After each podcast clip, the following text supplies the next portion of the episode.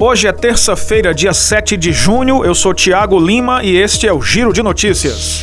Até o próximo dia 17 estão abertas as inscrições na Defensoria Pública do Ceará para pessoas transgênero maiores de idade que quiserem retificar o nome e gênero no registro civil. O órgão promove o mutirão em parceria com a categoria e com a Corregedoria e o Tribunal de Justiça do Ceará e atende a uma demanda de movimentos sociais LGBTQIA.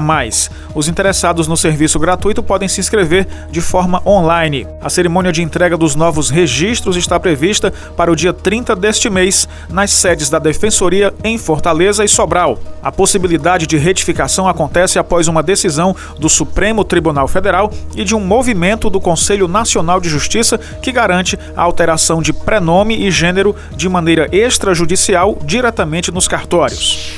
O show do cantor Gustavo Lima em Iguatu, contratado por 604 mil reais, está sendo alvo de apuração do Ministério Público do Ceará.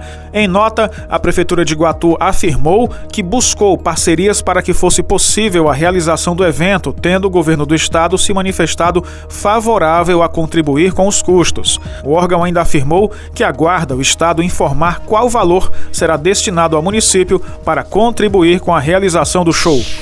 O presidente Jair Bolsonaro anunciou nesta segunda-feira, em uma declaração à imprensa, uma proposta para reduzir os impostos estaduais sobre os combustíveis em troca do ressarcimento da perda de receita com recursos federais. A ideia é aprovar uma proposta de emenda constitucional que autorize os estados a zerarem o ICMS que incide sobre o óleo diesel e o gás de cozinha. Ao fazerem isso, os governos estaduais contariam com uma compensação financeira equivalente à receita que deixaria de ser arrecadada. Para ser viabilizada, a proposta do governo precisa assegurar a aprovação do projeto que limita a aplicação de alíquota do ICMS sobre bens e serviços relacionados a combustíveis, gás natural, energia elétrica, comunicações e transporte coletivo.